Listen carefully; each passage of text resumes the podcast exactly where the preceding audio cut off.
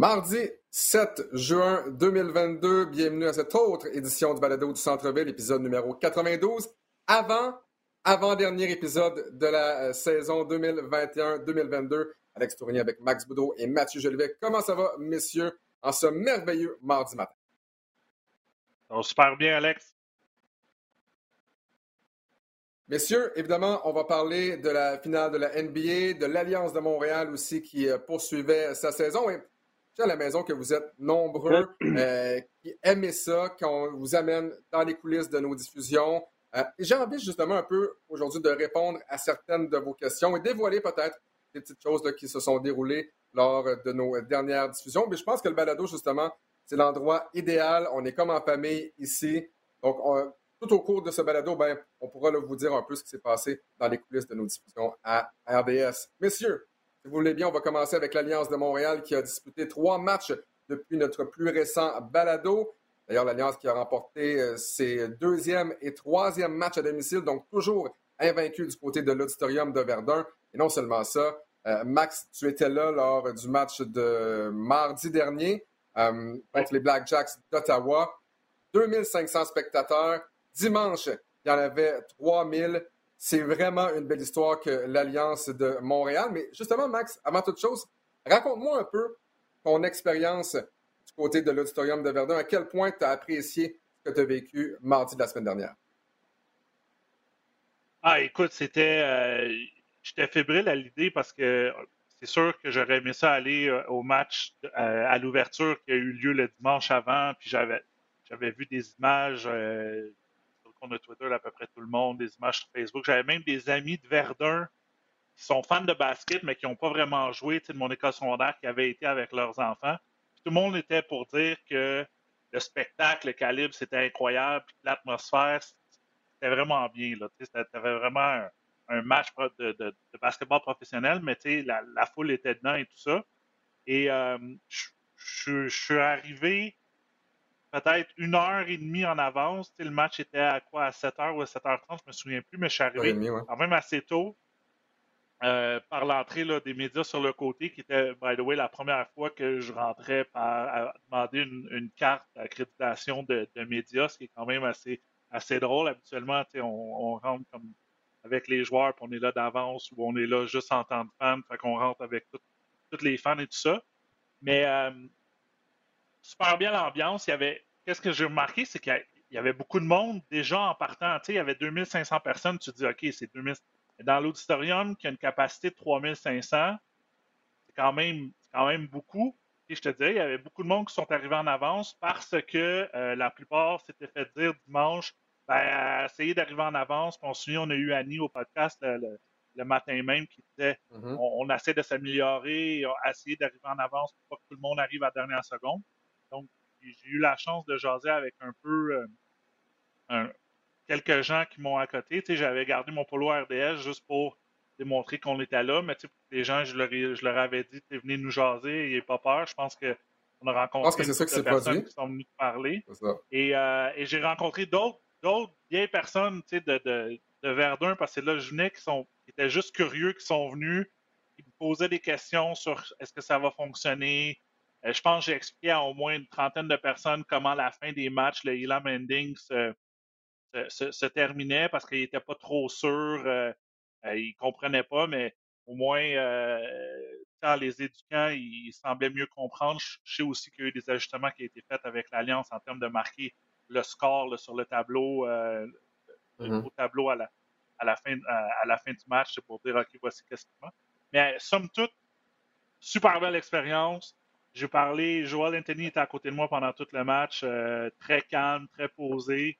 Euh, on a eu la chance de parler à Charles, euh, Charles Dubébré avant, avant le match. Lui aussi avait l'air. en tout cas, il disait, qu'il était nerveux, mais ça paraissait pas.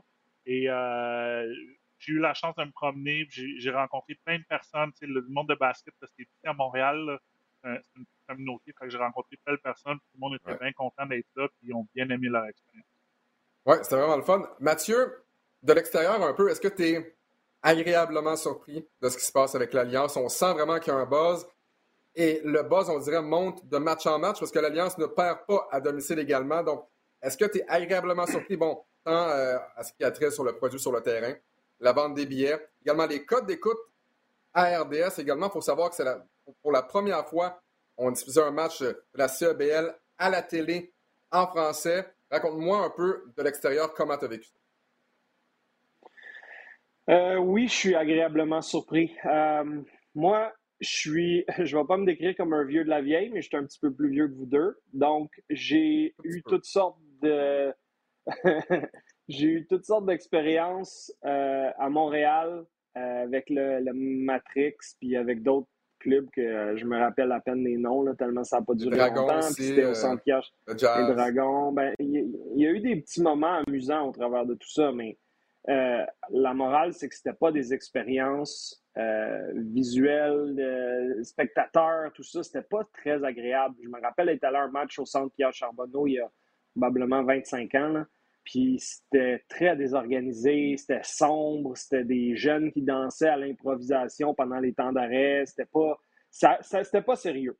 Et mon, mon feeling de l'époque, c'est ah, ben, ça ne marchera jamais le basket organisé à Montréal. Il va falloir vraiment que des gens sérieux, organisés, avec de l'argent arrivent ici puis s'investissent.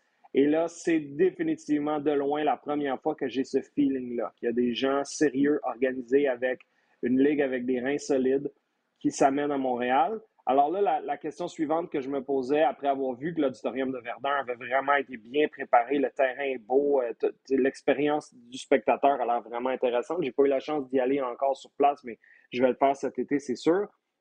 Ma prochaine question, moi, c'était euh, est-ce que les, les, partisans vont revenir au match 2, 3, 4, 6, 8? Il y a 10 matchs locaux dans la saison. Le buzz du match d'ouverture, il était presque incontournable. On se doutait, là. C'est une nouveauté on veut aller voir de quoi ça a l'air.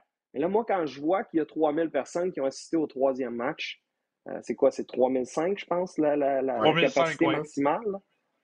C'est que ça, ça, ça m'a vraiment euh, rendu heureux. Parce que là, je me dis, les gens qui ont assisté au match 1 ou 2, ils sont déjà revenus pour le match 3. Ou il y a d'autres curieux qui ont vu le buzz et qui ont vu à la télé ou qui ont vu euh, sur Internet ou dans, à Sport 30 des images du match 1 ou 2, puis ont dit, je veux aller voir avec mon enfant de 6 ans, 10 ans, 14 ans, 18 ans. Ça, c'est extrêmement encourageant pour Annie Larouche et son équipe. Euh, et euh, le calibre est excellent. Ils ont beaucoup de joueurs locaux. Euh, ils ont amélioré déjà de ce que j'ai compris. Max, il me racontait quand on a travaillé ensemble pour le match 2 Celtics Warriors dimanche, comment il y a eu des améliorations déjà apportées depuis le premier match. Euh, sur euh, l'accès au building, sur les concessions, sur tout ça. Donc, s'ils continuent de faire des petites améliorations à chaque match, puis les gens rentrent chez eux heureux, peut-être plus d'expérience de, devant l'aréna, tailgate ou euh, jeux interactifs pour les jeunes, toutes sortes de petites de choses qui mm-hmm. pourraient se rajouter à chaque match, ce n'est que du positif pour la suite. Max, tu as acheté ton billet? Parce que ce qu'il faut dire, c'est que oui, tu es entré par l'entrée des médias, mais tu avais déjà acheté ton billet. Euh, et là, finalement, le matin même du match, ben, tu as reçu une accréditation pour la rencontre. Et là, Lugansdor et Chris Boucher étaient là. Et, ça, messieurs, c'est quand même assez intéressant parce que et Lugans et Chris sont revenus pour le deuxième match à domicile. Là, on reçoit un texto de Mathieu Jolivet, justement. Euh, Pete et moi. Hey les boys, est-ce que vous pensez être en mesure d'avoir Lugansdor dans le show? Et là, évidemment, quand tu Peter, qui connaît beaucoup Nelson euh, euh, qui a parlé, bon, évidemment, à Lugans. C'est comme ça qu'on a finalement euh, eu Lugansdor. Euh, c'est toujours touché parce que ces gars-là sont là pour garder du basket, avoir la paix essentiellement. Mais Lugansdor était heureux vraiment de venir nous parler à la demi. Il était content justement de, de, redonner un peu parce que oui, Lugans nous parle à nous, mais il ne nous parle pas tant à nous qu'il parle aux fans qui nous regardaient à la maison. Et là, le problème, c'est que moi et Peter, on est assis on est live, donc on fait la diffusion du match. Et là, ça prend quelqu'un pour aller chercher d'or. Et ce quelqu'un-là, ben, ça a été Max Boudreau, qui a joué essentiellement au régisseur de plateau. Mais Max, ça n'a pas été évident d'amener Lugans de son, de son siège jusqu'à la caméra. Non, exact. Il faut mentionner que euh, Lugans était assis. Euh, moi, j'étais en arrière de vous. Euh, puis puis Lugans et Chris étaient assis de l'autre côté carrément du terrain, sur euh, la première rangée. Et la caméra d'entrevue était sur le même côté qu'Alex Peter, mais sur le coin du terrain. Donc, je aller chercher Lugans avant la fin de la, demi, et lui dire Hey, est-ce que tu veux venir avec moi? On va faire l'entrevue. Je sais que Peter avait déjà parlé avec Nelson, tout avait l'air correct. Quand Lugans avait rentré, on s'était salué. Donc, en allant le chercher, il restait peut-être quoi, 5-10 secondes. Je dis Lugans, on va faire l'entrevue, tu vas venir avec moi, on va juste sur la caméra et de l'autre côté. Pas de problème. Mais en se levant, on reste courtside et là, c'est la mi-temps. Et à la mi-temps, ben, tout le monde, tout le monde s'est levé et tout le monde est, venu voulu prendre une photo avec Lugans. Euh, écoute, je pense, euh, Daphné Malbeuf était là, euh, de RDS aussi. il y avait d'autres personnes, d'autres personnalités publiques connues. Et là, tout le monde voulait prendre sa photo. Moi, je suis en arrière, puis là, j'étais comme bon, c'est la première fois que je fais ça, tu sais, je veux pas y tordre un bras. Je sais que, tu sais, Mais bien il, il, est super gentil, mais en même temps, je suis comme, ben, il faut que tu t'en viennes. Là, je disais aux gens, on prend des photos après, après, après. là, j'étais comme un peu le, le, bouncer de Lugan, déjà à, 6 285 livres. Mais ça s'est super bien déroulé. Euh, je pense que, comme tu mentionnes, le fait qu'ils sont revenus, c'est des joueurs qui sont très, très, très accessibles, facile, facile l'approche et tout ça. Mais en même temps, des fois, tu veux pas rentrer dans leur bulle et tout ça. Il est venu sur le côté, il a mis les écouteurs, il a fait une entrevue après, il a resté un peu, il a pris des photos avec les partisans, puis il a fait la même chose à la fin du match. C'est juste que c'est un peu euh, la première fois que je faisais ce, job-là de tasser tout le monde. Je dis, OK, venez-vous-en, Lugans, OK, on va sur le coin, photo, OK, ça paraît bien. Mais j'ai regardé après à la, télé, puis ça a super bien paru. Je pense que, clin d'œil un peu, tu me vois une couple de fois à côté de Lugans dans l'entrevue, les bras croisés, qui, comme un, qui joue un peu au bouncer. Hey, venez pas dans notre angle de caméra, là, on fait une entrevue, c'est pas le temps de prendre des photos. C'était très drôle, mais euh, c'était bien le fun. Et on a vraiment des bons ambassadeurs. Oui. C'est Lugans d'or. C'est pas, je ne vais pas nommer des, Québécois qui ont joué euh, en Europe euh, une couple d'années. Je ne veux pas, je, veux pas lancer négativement personne dans la discussion en comparaison.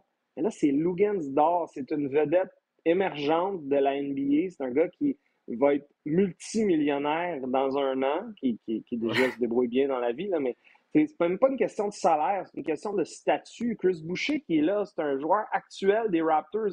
C'est pas des gars dont la carrière est terminée qui se disent Ah, je vais aller remplir mon, mon, mon dimanche après-midi ou mon mardi soir avec euh, un petit game de basket par rapport parce que j'ai rien d'autre à faire. Ils choisissent d'être là pour encourager le produit, pour encourager des gars avec qui Logan lui-même le dit, avec qui il a joué beaucoup dans sa jeunesse, à l'école secondaire, etc., qui choisissent d'aller dans ton, ton auditorium de Verdun, pas juste une fois pour un coup de Ah, ça va bien paraître publiquement si j'y vais, puis l'équipe, la, ligue va être contente. Ils choisissent de retourner une deuxième fois à ça, c'est parce qu'ils aiment le produit, puis ils veulent encourager les gars. Puis là, tu, rentres dans le building, là, puis tu as une vedette ou deux de la NBA qui sont assis courtside, qui regardent le match. Ça donne envie d'y retourner. C'est tous les petits détails, ça, j'ai trouvé ça génial. Tu sais, comme je disais avec Peter, ma génération, on peut même dire notre génération, là, on n'a jamais eu ça. voir un gars de la NBA, mettons, je sais pas, euh, au Matrix ou euh, au Jazz ou peu importe, là, ça n'arrive pas. Donc, imagine le kid de 7, 8, 9, 10 ans qui se présente là, qui voit probablement son idole Lugans ou son idole Chris Boucher. C'est absolument phénoménal ce que ça peut faire pour un enfant à cet âge-là. Euh, Mathieu, avant de passer à la finale de la NBA, les gens nous ont envoyé un paquet de commentaires positifs. Honnêtement, c'était presque gênant dans le sens que ça arrive jamais qu'on reçoit que des commentaires positifs. C'était unanime. On n'a reçu aucun commentaire négatif.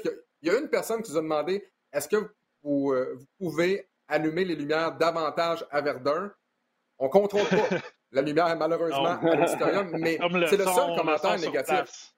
Ben, c'est ça. C'est le seul commentaire négatif qu'on ait reçu.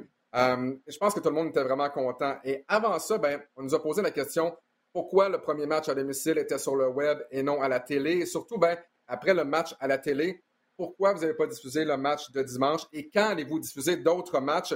En tant que producteur à RDS, ben, je pense que tu es peut-être la personne la mieux placée pour répondre à ces questions-là. Écoute, c'est une bonne question, Alex. J'ai pas de problème d'en parler quelques minutes pour partager ce que je peux partager. Euh, à la base, quand tu fais la retransmission d'un match, tu vas te fier beaucoup aux ressources qu'il y a déjà sur place. Donc, quand on diffuse les, matchs de la finale de la NBA, comme on fait en ce moment, on reçoit un signal produit par les Américains, ESPN, ABC, Et euh, on a le son ambiant qui vient avec cette, retransmission-là. Puis alors, on est capable de recevoir ça en, studio à Montréal. Euh, et après ça, bonifier avec nos commentateurs, avec nos graphiques, avec nos pauses, avec tous nos éléments à nous pour faire un beau produit final puis qui permet aux gens d'écouter les matchs importants de la NBA en français.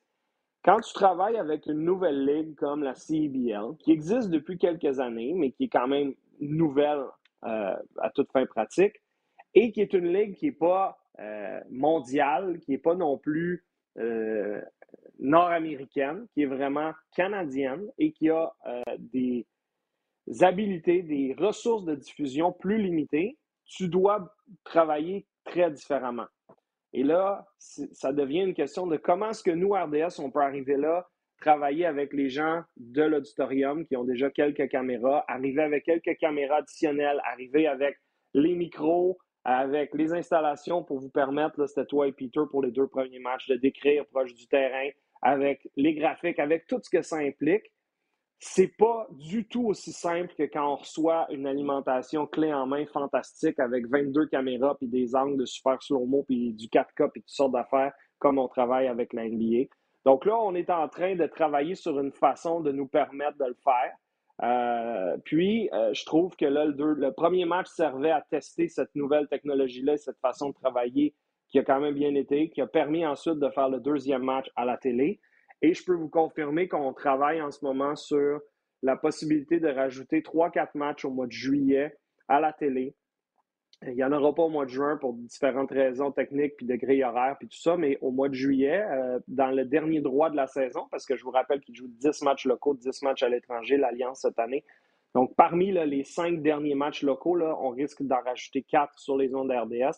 En grande partie, parce comme, comme tu viens de le dire, parce qu'on sent qu'il y a un beau buzz. Euh, il y a eu des codes d'écoute intéressantes au match du 31 mai pour la télé. On a eu du bon feedback. Puis clairement, c'est une équipe locale qui intéresse pas juste les fans de basket, mais aussi les fans de sport curieux de voir euh, qu'est-ce que la, qu'est-ce que, quelle va être la suite pour cette équipe. C'est une équipe en plus déjà très compétitive, qui n'a pas perdu à domicile. Donc, c'est dans notre intérêt d'en faire plus. Je pense que c'est important, puis tu as bien fait de poser la question au, nom des partisans de comprendre que c'est pas aussi simple que juste dire OK, on le diffuse, on lève une switch, puis tout est magiquement fait. C'est beaucoup plus de travail parce que c'est un produit local dans un nouveau building dans lequel il n'y a pas eu de couverture télé depuis longtemps, avec une ligue qui a des ressources plus limitées. Mais on le sent de la part de l'organisation, de l'équipe Denis Larouche, Mark Waitman, et aussi à l'interne à RDS, que c'est définitivement dans notre intérêt d'en faire plus. Donc, c'est euh, là-dessus qu'on travaille en ce moment. C'est win-win pour tout le monde. Donc, euh, pour les partisans de basketball et pour nous à RDS, bien content. Écoute, ça faisait longtemps que je n'avais pas eu la chance de décrire des matchs en personne. Je pense que la dernière fois, c'était à l'UCAM, puis je pense que c'était quelque chose comme 2015-2016, fait que ça fait peut-être six ans euh, au minimum là, que mm. j'avais pas eu la chance de décrire un match live. Et ça fait tellement toute la différence d'être sur place. J'ai adoré mon expérience. Même chose pour Peter. Et en, tant que partisan, ben, c'est la même chose pour Max Boudreau, assurément. Bon, messieurs, passons maintenant à la finale de la NBA. Donc, en ce mardi 7 juin, la finale qui égale une victoire de chaque côté. Les Celtics ont remporté le premier match 120 à 108 et les Warriors de Golden State ont créé l'égalité avec une victoire de 107 à 88. Sans décortiquer match par match, ben, peut-être commençons euh, par le premier, un peu euh, nos impressions de cette rencontre-là. Steph Curry, qui a été phénoménal dans le premier quart du match numéro 1. Il a réussi six tirs de trois points. Et là, on se disait, quoi du bon Dieu, les Celtics ont, ont, tellement bien joué lors des trois premières rondes. Qu'est-ce qui se passe avec cette défense-là? Eh bien, ultimement, au quatrième quart, les Celtics qui ont été phénoménales remportent ce quart-là 40 euh, à 16. Et là, soudainement, on se dit, oh, est-ce que les Warriors sont dans le trouble? Euh, même avant le début de la diffusion, Peter Yanopoulos, euh, William Archambault, parce que justement, bon, lorsqu'on vous parle de choses qui se passent pendant la, diffusion et avant la diffusion, souvent Peter et William s'obstinent entre, entre amis. C'est et c'est correct, s'obstine avant le début du match. Là, c'est à savoir, Peter nous demandait. Tout le monde comment... Peter, c'est ça qu'il faut savoir. Ben, c'est ça, mais comment. la même chose Vous pensez que les Warriors. Ben, c'est ça, mais comment pensez-vous que les Warriors peuvent battre cette équipe-là des Celtics? Et là, ils partent pendant 10 minutes. Et là, mettons, il est Il est 8h50, on entre en onde à 9h. Parenthèse, on pensait que ESPN, ABC était pour diffuser les cérémonies d'avant-match, euh, donc avec la présentation des joueurs des Celtics, des Warriors. Donc là, on entre en onde à 9h en se disant, bon, le type, donc, est à 9h07. On avait 7 minutes à faire, mais avec la présentation des joueurs, on s'attendait à faire un sujet ou deux. Là, finalement, la télé américaine vont juste pas à la présentation des joueurs. Donc là, on se retrouve avec un 7 minutes à remplir. Et du 7 minutes, l'obstination entre William et Peter d'avant le match, c'est comme juste poursuivi, on dirait, pendant 4-5 minutes, à savoir la fenêtre des Warriors de Golden State était-elle encore ouverte pendant plusieurs années? Peter dit non, la fenêtre, c'est cette année, absolument. C'est terminé s'ils ne gagnent pas cette année. La fenêtre des Celtics, à quoi ça ressemble? Donc, c'est comme une longue discussion, 10 minutes avant la présentation du match, et ça s'est poursuivi donc, au début de cette rencontre-là. Euh, une première rencontre qui tout allait bien pour les Warriors de Golden State. Un gros troisième quart, encore une fois. Mais quel retour, Max, au quatrième quart pour les Celtics de Boston pour prendre les devants 1 à 0 dans cette série-là? Oui, puis je l'ai mentionné au match numéro 2, euh, d'avant-match, qu'est-ce qu'on pensait du match numéro 1. Puis encore une fois, moi je me disais, bon, un gros troisième quart, Steph Curry est en feu, gros troisième quart des Warriors, le match est fini, premier match euh, à Golden State. Ben non, euh, Boston et, je te dirais All Harford et Jalen Brown ont décidé autrement. C'était euh, une remontée historique, il faut dire, parce que jamais, ça ne s'est jamais produit. Et j'ai été le premier surpris de voir la force de caractère des joueurs des Celtics et, et surtout un oui, il a joué 100, je pense c'était quoi, c'était 141 matchs en série, mais il n'avait jamais joué en finale. Donc, c'était sa première, son premier match en finale. Puis, quel match pour lui, quelle remontée. Euh, le, le, c'était comme j'étais, comme je disais, j'étais le premier surpris, mais en même temps, euh, Steph a eu un gros premier quart, mais il y a eu un ajustement défensif. Les joueurs qui faisaient des écrans sur Steph en défensive on reculait beaucoup. Harford reculait et à la fin, on a décidé juste de le contester. Donc, chapeau à eux aussi, là, à, Coach Udoka qui a, fait cet ajustement-là. Juste pour vous dire, Steph était en pace pour avoir 84 points là, après, euh, après son premier quart. Donc, ça n'arrivera pas, sûrement pas. Mais quoique, c'est jamais avec Steph parce que euh, quand il a la main chaude, il peut commencer à tirer à, mi-terrain puis ça, peut rentrer. Mais euh, ça a été une super grosse victoire aller chercher ce match numéro un. Et euh, euh, moi, je disais, tu sais, en ce moment, puis Matt en parlait au match numéro 2, les Celtics, il y avait la house money là, en termes qu'ils sont up 1-0. Ils peuvent aller chercher le match numéro 2 puis là, mettre un gros doute dans la, dans, dans la tête des Warriors.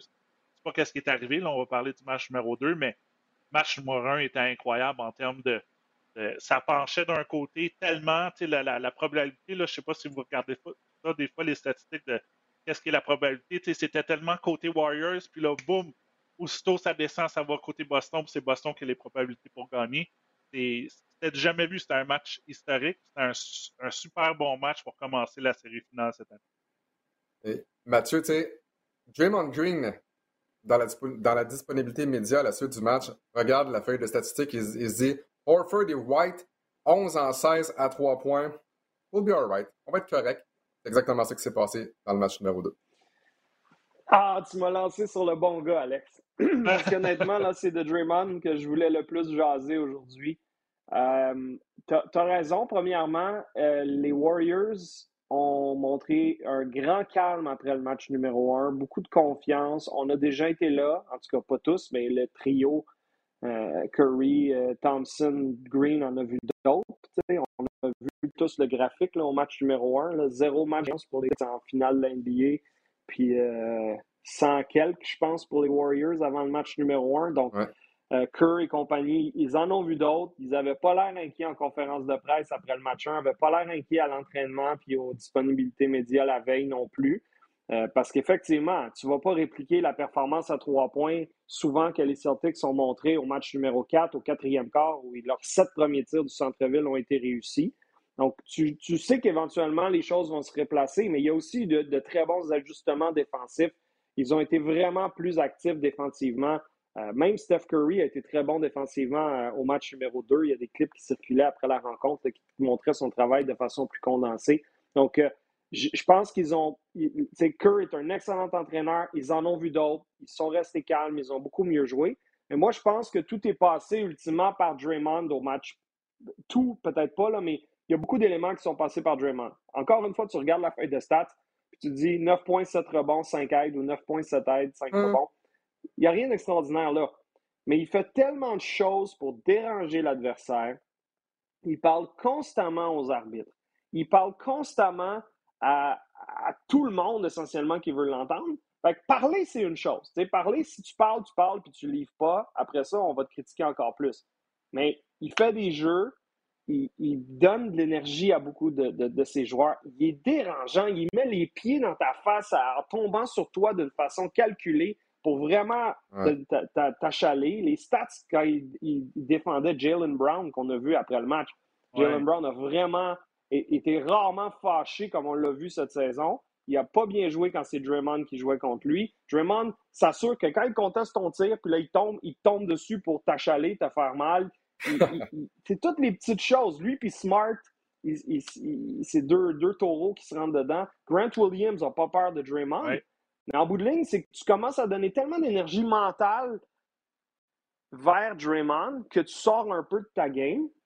Donc, il fait tellement d'affaires sur un terrain. Puis en plus, je ne sais pas si on veut en parler deux minutes, mais le fait qu'il prenne sa faute technique tôt dans le match, après ça, les arbitres sont très conscients qu'il y en a une à son dossier, puis qu'une deuxième lui vaut une expulsion. Puis expulser Draymond Green d'un match des finales de l'NBA, ça a quand même des conséquences importantes sur la game puis la série.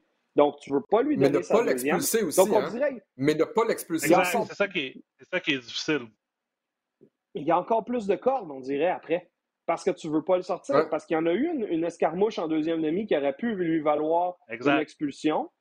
Puis on n'a pas voulu lui la donner. Donc, on dirait qu'il est extrêmement intelligent. Hein. Vous l'avez vu à TNT puis dans les médias au fil des ans. C'est un gars brillant. C'est un gars perturbateur. C'est un gars qui est tout le temps un peu au-delà de la ligne, puis qui pousse, puis qui triche. Pas qui triche, mais qui exagère. Mais en plus, il sait très bien, j'en ai une. Fait que là, je peux parler, je peux faire bien des choses. Il faut vraiment que j'aille trop loin pour en avoir une deuxième. En saison régulière, moi, je pense qu'il l'expulse avec ce qui est arrivé en deuxième demi. Puis en série, en finale en particulier, ils n'ont pas envie de faire ça. Donc moi, je pense que Draymond a changé l'énergie, a changé l'approche, a dérangé les Celtics. Puis j'ai hâte de voir s'il va être capable de faire à boss numéro 3 puis 4 parce que là, c'est un autre environnement. Lors des séries éliminatoires, là, depuis donc le début des séries éliminatoires 2022, les joueurs qui sont surveillés par Draymond Green voient, leur, taux chuter de 10% Par exemple, un joueur qui tire à 50% ben, quand il est surveillé par Draymond Green, tire à 40% euh, Jalen Brown, 4 euh, en 12 lorsque surveillé par Draymond Green, 1 en 7 seulement au-delà de la ligne de 3 points. Euh, Max, on a dit ça un mot. Le fait de donner de la corde comme ça à Draymond Green et de le laisser faire tout ce qu'il veut sur le terrain sans l'expulser, ça aussi, ça a un impact certain sur le match. Là. Euh, c'est sûr. C'est sûr. Puis, euh, c'est pas la première fois qu'on le voit. Là. Draymond Green, je pense qu'il a neuf saisons dans la ligue. Ça fait neuf, saisons qu'il est comme ça. Puis, il était un peu comme ça à, Michigan State, quoi, un peu moins. Mais moi, je pense que l'escarmouche qu'il y a eu au deuxième quart, si on ne va pas à la reprise vidéo, c'est une faute technique aux deux joueurs le fait qu'on est allé à la reprise vidéo, qu'on a regardé, le fait qu'il y a eu sa première faute aussi, et c'est ça qui est un peu incroyable, c'est que habituellement, lorsque tu as une faute technique, tu te dis Hey, OK, je vais me calmer, je vais, les, arbitres m'ont vu, là, OK, c'est temps de se calmer, je veux pas avoir une deuxième. Pour Draymond, on dirait, on dirait c'est donne-moi une faute technique, après ça, je vais faire presque qu'est-ce que je veux là, dans les limites du jeu, mais c'est. c'est euh, c'est à un tel point que ça doit être excessivement fatigant, même si on n'a pas vraiment répliqué du côté de Marcus Smart, Grant Williams, mais c'est sûr qu'avoir une genre de peste comme ça, toujours dans ta face, qui aime parler, puis après ça, qui fait des, petits gestes pour. Combien de fois qu'on l'a vu faire des prises de lutte avec un joueur, il conteste, il tombe, les deux tombent, il reste avec, ils ne vont pas en attaque ça, ça vient juste jouer, puis à la fin, tu veux juste frapper le gars dans la face, mais tu peux pas, et tu, tu, déroutes de ton plan de match. Est-ce que j'attribue ça 100% à la victoire des Warriors? Non, mais c'est sûr que ça a un facteur. L'autre chose qu'il faut mentionner, c'est que on a eu un réveil du côté, de la ligne de trois points. On a eu à peu près un même match similaire serré. Pas les grosses performances de Steph au premier quart, mais où ça s'est joué, c'est au troisième quart. On a réinséré Jordan Poole qui jouait de façon atroce, si je peux dire, si je peux me le permettre, en première demi, forçait la note, a eu des revirements. Steve Kerr est retourné avec lui et là, il a commencé à réussir des trois points. Après ça, Steph Curry en a réussi un, puis Jordan Poole a fini le troisième quart avec le, le tir presque du euh, de, demi-terrain qu'il a réussi. Et là, on a vu ça, ça a donné des ailes à tous les autres joueurs des Warriors. C'est comme si Boston s'est fait Ah non, pas encore un troisième quart. On a dépensé tellement d'énergie pour revenir dans le match, euh, le match numéro un. Je veux pas dire qu'il était complaisant en disant on est correct, c'est un à un, on a volé un match, mais tu as senti qu'ils ont jeté un peu la serviette rapidement. Coach Udoka a retiré tous son cinq partants après une minute au quatrième quart, puis il a dit OK, c'est beau, on va se reposer. On a eu des longues séries, match numéro 7 contre Miami, 7 contre Milwaukee. On va se reposer, on va retourner à la maison, ça va être un à un. J'aurais aimé ça avoir une fin de match peut-être un peu plus serrée. C'est sûr que le quatrième quart n'était pas le meilleur quatrième quart à décrire parce que tu plus cinq partants d'un côté, euh, euh, on espérait que Clay Thompson se, fasse changer parce qu'il restait trop longtemps, à, mon avis, puis à l'avis de Peter et Matt. Mais j'ai comme senti Boston se dire bah, OK, on a gagné un match sur la route, on, s'est battu pendant deux quarts, ils ont eu un gros troisième quart, ça, nous a fait excessivement mal. On, est correct avec ça, on va revenir à la maison. J'aurais aimé voir une, plus grosse compétitivité là, du côté de Boston, mais c'est comme si on s'était dit OK, c'est correct, retournons à la maison, gagnons, protégeons le domicile, gagnons le match numéro 3, peut-être le 4 et peut-être en avance 3-1 dans la série. Parce que Max, la formation partante, le 5 partant des Celtics, enlève Tatum et Brown, les trois autres joueurs ont été absolument terribles. Al Orford a tenté 4 tirs seulement. Robert Williams en a tenté un. Smart 1 en 6. À eux trois, là, ils ont 6 points. C'est comme si les Warriors ont dit on va laisser Tatum faire près de 30 points. On va laisser euh, Jalen Brown près de 20 points. Mais les autres ne nous battront pas parce que, écoute, même si Tatum fait 35 points et Brown en fait 25, là, on est rendu juste à 60 puis tu ne gagnes pas un match de la NBA à 60. Et tout le reste, à part Derek White, puis encore Derek White a fini à 12 points, 4 en 13 seulement. Ça a été un match absolument épouvantable du côté des Celtics de Boston. Match numéro 3 qui sera présenté sur nos zones mercredi, Mathieu. Euh, donc, tu vas le décrire à quoi tu t'attends de ce match numéro 3, la finale qui retourne donc du côté de Boston. Bien, je pense que malgré la deuxième demi très difficile des Celtics au match numéro 2, c'est eux qui ont l'avantage présentement. Ils sont, ils sont allés en Californie, ils ont arraché une victoire à une équipe qui n'avait pas encore perdu à domicile dans les trois premières rondes. Là, tu rentres au Massachusetts, puis euh, tu as une des meilleures foules, sinon la meilleure foule de la NBA dans des matchs comme ça en série avec l'historique de la ville de la concession. Euh, on adore le basket, on est bruyant. Ils vont. C'est un net avantage pour les Celtics de jouer à domicile. Il y a des équipes qui bénéficient d'un plus grand avantage local que d'autres. Pour moi, les Celtics sont en haut de cette liste-là. Euh, je pense qu'ils vont être fin prêts. Évidemment, tu dois être meilleur au troisième quart parce que ton troisième quart au match 1 et 2, je n'ai pas les chiffres exacts devant moi, mais les Celtics se sont fait lessiver au troisième quart dans les deux matchs. Tu dois absolument sortir meilleur de la demi cette fois-là, mais à domicile, je pense qu'ils vont le faire. Euh, puis, tu sais, le personnel de soutien des Celtics, tu viens d'en parler. Disons que tu dis, ben, Taylor va marquer 28 points, puis Brown 24. Qui, qui va se lever ensuite? Est-ce qu'on va être capable de libérer Horford? Parce que clairement, les Warriors ont, ont ajusté leur défensive sur lui entre le match 1 et 2. Est-ce que Smart va être meilleur? On sait qu'il traîne une blessure à une cheville, puis probablement deux, trois autres blessures même.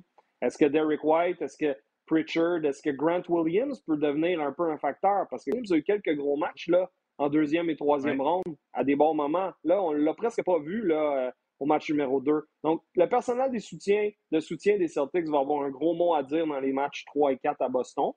Puis, juste rapidement, du côté des Warriors, il y a trois gars qui ressortent pour moi. Il y a Poole, dont Max vient de parler un peu horrible en première demi. 3-3 points en fin de troisième quart, début quatrième quart. Ce gars-là, c'est le joker offensif des Warriors dans la série parce que euh, c'est le deuxième meilleur créateur offensif après Steph Curry. Un gars qui est capable de créer son tir, qui est capable de, de faire quelques belles passes créées pour les autres. Alors, lui, il doit être meilleur au match 3 et 4 il y a euh, notre ami Gary Payton Jr. Max en a parlé en avant-match de la rencontre numéro 2 quand il a fait son retour après à peu près cinq semaines d'inactivité pour le, coude fracturé. Il a été utile à la cause des Warriors au match 2. Juste en rentrant dans le match pour la première fois, une espèce d'ovation debout. C'est rare qu'on voit ça pour un réserviste qui, est là depuis euh, même pas deux ans. Donc la foule l'adore. Il a donné un boost émotif. Il a réussi un gros trois points et surtout, il a joué de la défensive qui venait compléter ce que Draymond faisait, qui venait achaler Tatum un peu. C'est un gars hargneux, c'est un gars utile à la cause, surtout si Iguodala ne joue plus dans la série. Moi, je pense que Payton peut, avoir un, rôle important. Et le troisième dont je veux parler brièvement, c'est Clay Thompson. Je suis un peu inquiet pour Clay.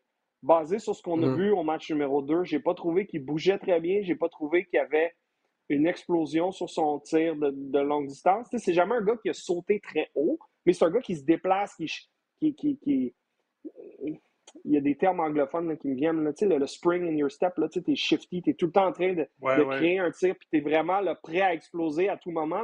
Je n'ai pas vu ça du tout au match numéro 2. Est-ce qu'il est. Est-ce que sa saison de retour au jeu la rattrape? Parce qu'on sait qu'il revient de très loin? Est-ce que c'était simplement un mauvais match? Puis il va te faire 30 points au match 3 ou 4 comme Clay est capable? Peut-être. Mais, j'écoutais Bill Simmons ce matin euh, dans un, balado que, que j'aime bien euh, du côté américain. Puis lui disait, puis je suis d'accord avec lui, il disait Moi, je pense qu'il va peut-être avoir un match plus tard dans cette série, 3, 4, 5, 6, où Steve Kerr va peut-être devoir l'asseoir au quatrième quart. Parce que ce qu'on a vu de Clay au match numéro 2, c'était pas un des cinq meilleurs joueurs des Warriors. Mais c'est Clay Thompson. Donc, c'est une menace. C'est un gars que tu dois respecter sur le périmètre. C'est un gars qui a un historique extraordinaire. C'est un gars que les gens adorent dans l'organisation. Alors, ça fait mal d'asseoir un gars comme ça. Mais peut-être que Steve Kerr va être confronté à une situation comme ça si Clay a l'air d'être un peu l'ombre de lui-même physiquement. Ça, c'est pour moi, ça, ça va être un des, éléments à surveiller dans la prochaine semaine. Tu parlais du troisième quart, Mathieu. Plus 35 les Warriors au troisième quart, si on additionne le différentiel de points dans le match numéro 1 et dans le match numéro 2. Donc, on, rappelle, ben, tu seras euh, à la description du match numéro 3 de cette euh, grande finale. Ça aura lieu donc mercredi à compter de 21h. Et tu seras en compagnie de William et Peter, je crois. non, William et Meeker. Ouais, Meeker qui va faire son voilà. annuel euh, en grande finale. Il vient tout le temps faire un match avec nous. Et généralement, les matchs que Meeker fait sont très divertissants. Euh, celui qui me vient à l'esprit, c'est le, le, match dans la bulle, là, Boston. Euh, euh, contre les Raptors euh, en 2020 quand OG réussit le tir. ouais, c'était, Meeker était là. Donc d'habitude, quand Meeker est là, c'est, tout le temps divertissant. Et je veux mentionner que ce match-là, c'est un peu bizarre au niveau de la grille horaire. On va commencer à 21h sur RDS Info, puis on va être sur RDS 2 tout de suite après le match de la LHJMQ, de la finale LHJMQ, parce que mercredi, c'est une grosse soirée. C'est Rocket LHJMQ et NBA. Donc, euh, suivez-nous, là, vous allez finir par nous trouver à la télé euh, mercredi soir. Assurément. Donc, c'est l'effet Maker Guerrier et un peu comme l'effet Mathieu Jolivet lorsque tu viens nous parler au balado du Centre-Ville. Mathieu, merci encore euh, pour ton temps ce matin et au plaisir de se retrouver très bientôt.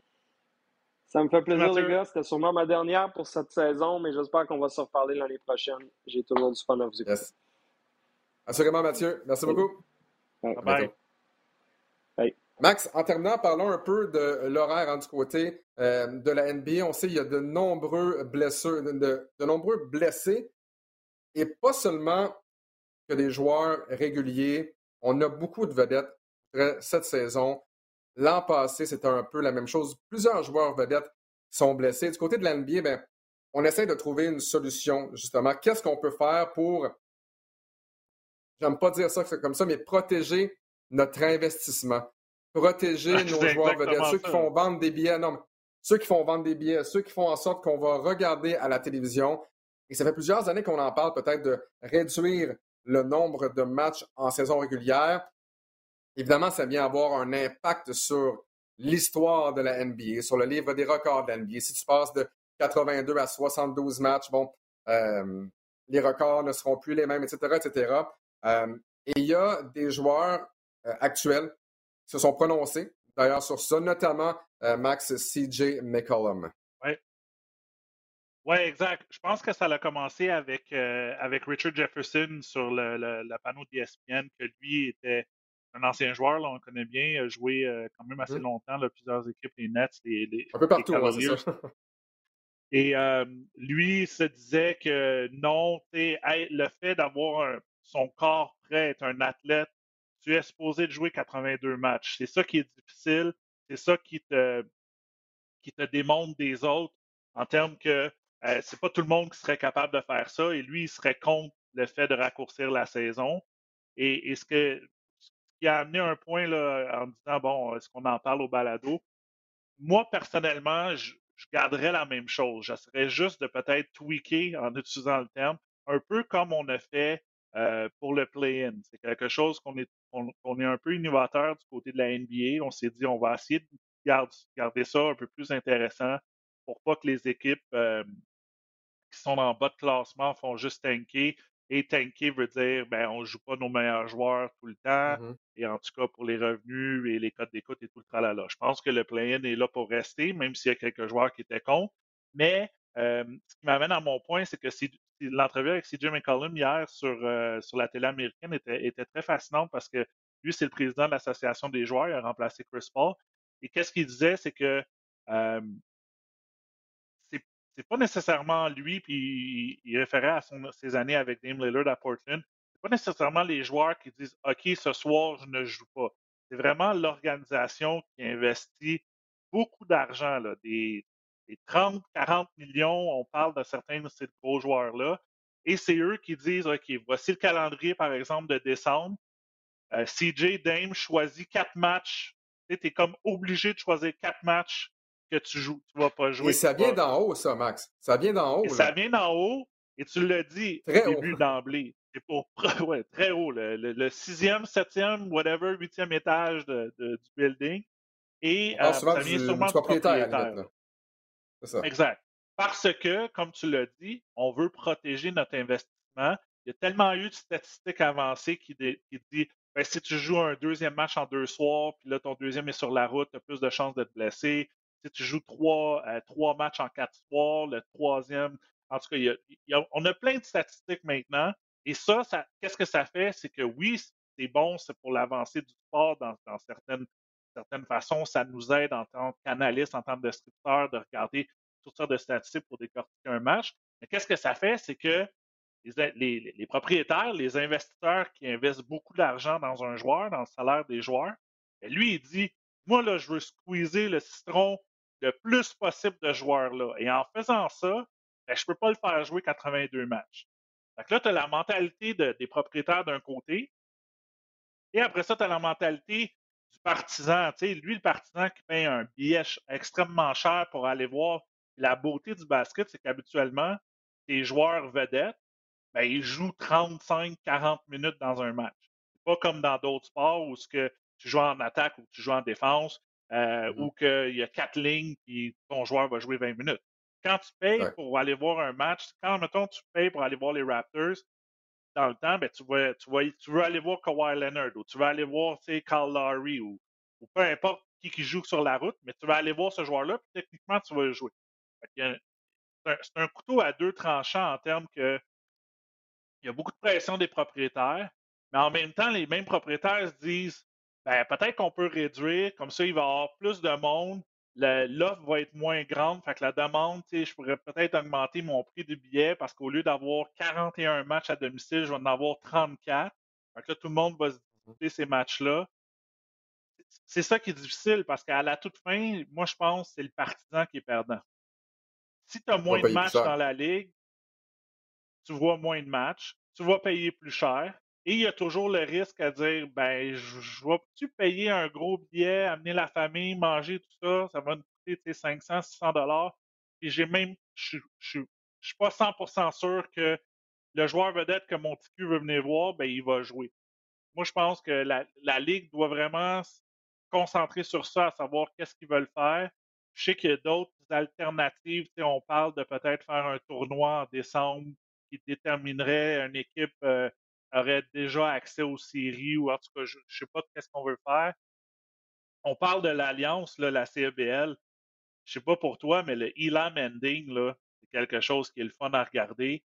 Ça rend les fins de match très, très, très le fun, tu sais, quand les équipes sont serrées, en termes que tu ne peux pas jouer le chronomètre, c'est pas les fins de match, on ne se le cachera pas, il y a beaucoup de gens qui nous appellent ou qui, nous écrivent sur Twitter qui disent Ah, les fins de match, c'est trop long, le jeu est spectaculaire, puis là, les fins de match, ça dure une éternité.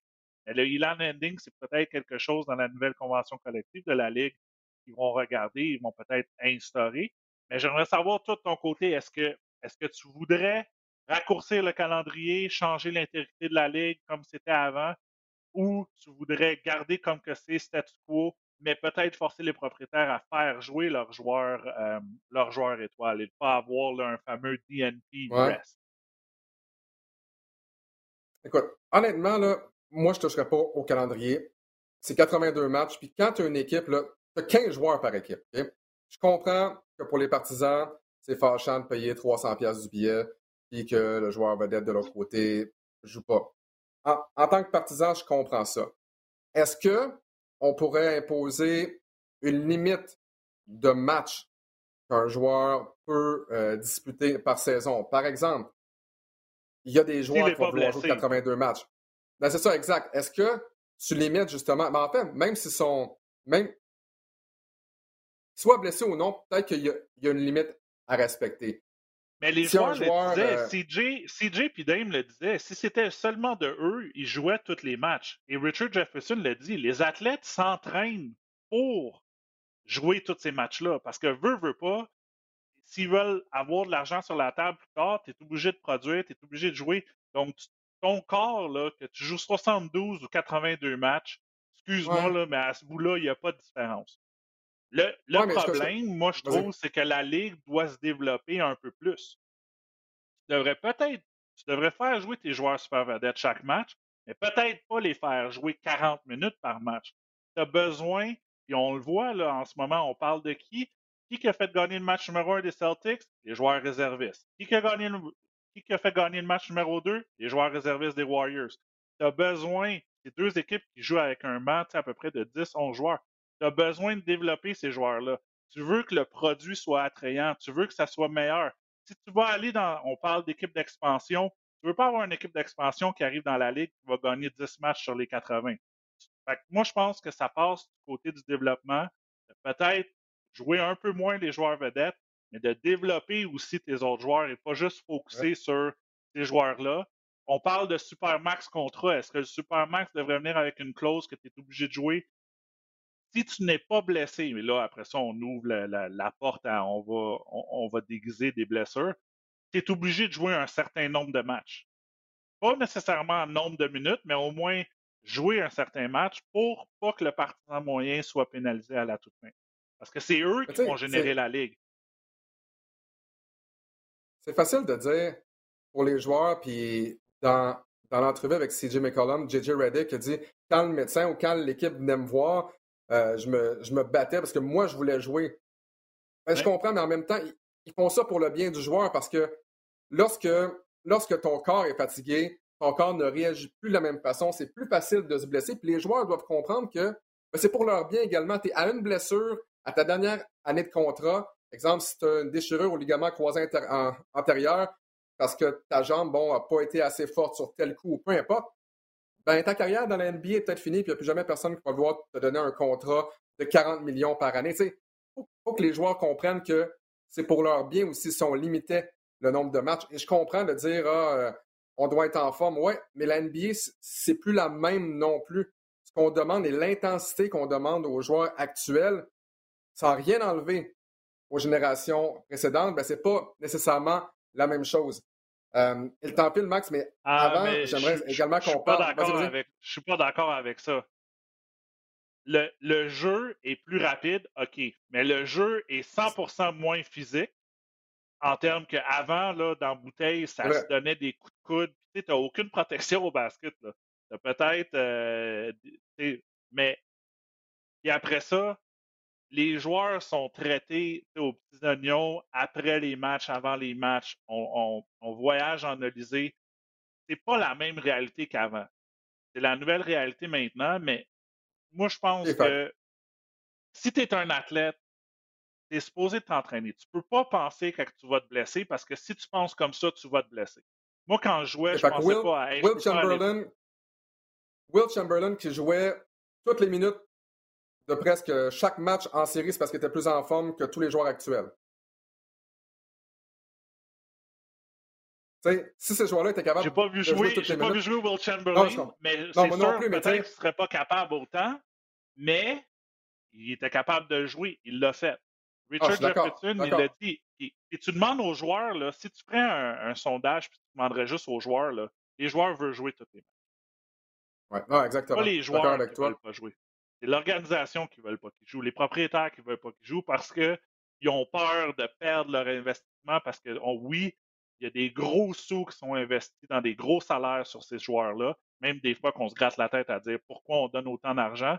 S'ils donnent autant d'argent, c'est parce que les propriétaires font de l'argent à la toute fin. La Ligue est en santé de ce côté-là avec les télés, les droits télé et tout ça.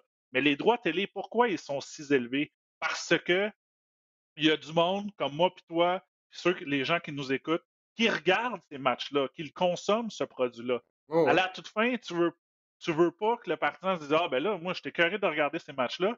Un match sur trois, ma super vedette, elle joue pas. Moi, je pense qu'on devrait regarder ce quo, garder la même chose, puis de peut-être imposer quelque chose dans les, dans les contrats des joueurs. Et Max, hier, Pat Raleigh, du côté du Heat de Miami, a dit Carl Lowry devra être plus en forme. Il n'est pas suffisamment en forme euh, pour, avoir une, contribution réelle.